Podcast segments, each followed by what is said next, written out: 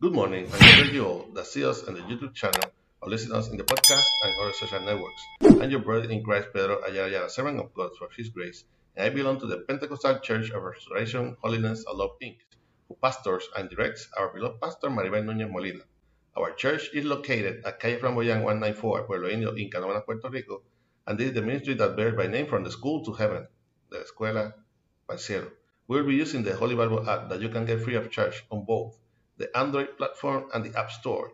The verse of the day is in Proverbs 17:17. 17. Proverbs 17:17. 17. This is the International Standard Version and reads like this: The powerfully word of God is read in the name of the Father, the Son, and the Holy Spirit. Amen. A friend loves at all times, and a brother is there for times of trouble.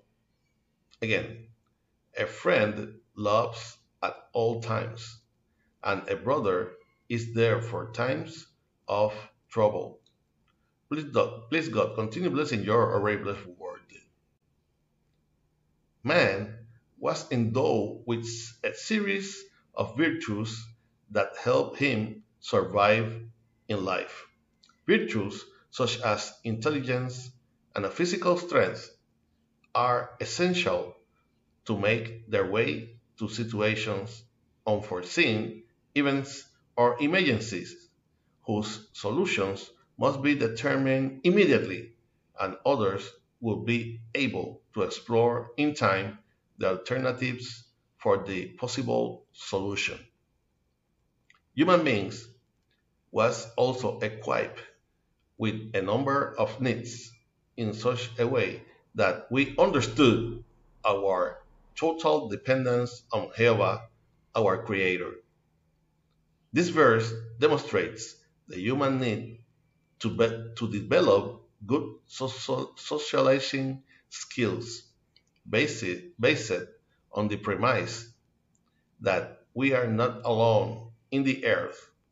We live in a social system where we all have to the same rights and in theory each individual contributes according to their abilities.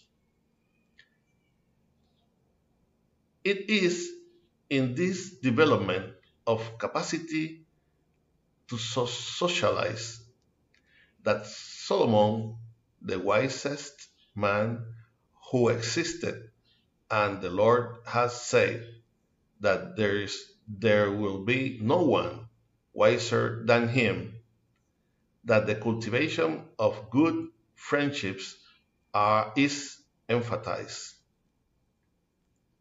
A good friend is described as a brother.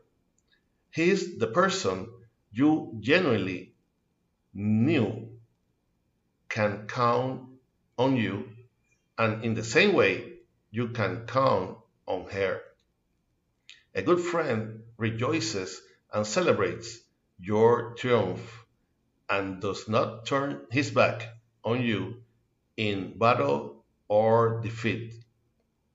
However, it is, it is impossible for you to pretend perfection in your friends because you are not either. So you have to be willing and prepared for the mistakes both make in the way of that friendship. Certainly, there's a friend who doesn't suffer a lack of anything because perfection is in him.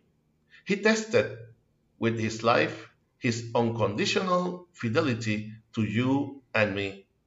He doesn't care about your skin color, social or economic status. You can always count on him, no matter the distance.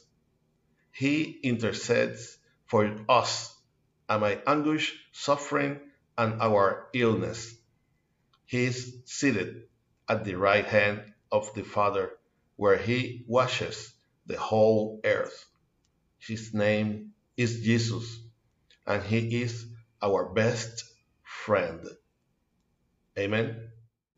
I hope that this short exhortation will serve as a reflection and strength to your life in this morning that the Lord has made.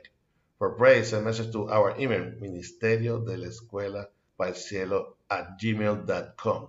You can also get us on YouTube and listen us in the podcast and Facebook.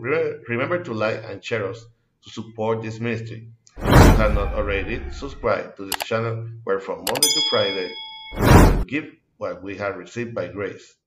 The was your brother in Christ, Pedro Ayala Ayala, servant of God for His grace, and we will see each other next here if Christ had not come to seek us as a church yet, hoping that our praise and prayers to the Creator comes from the school to heaven, la escuela al.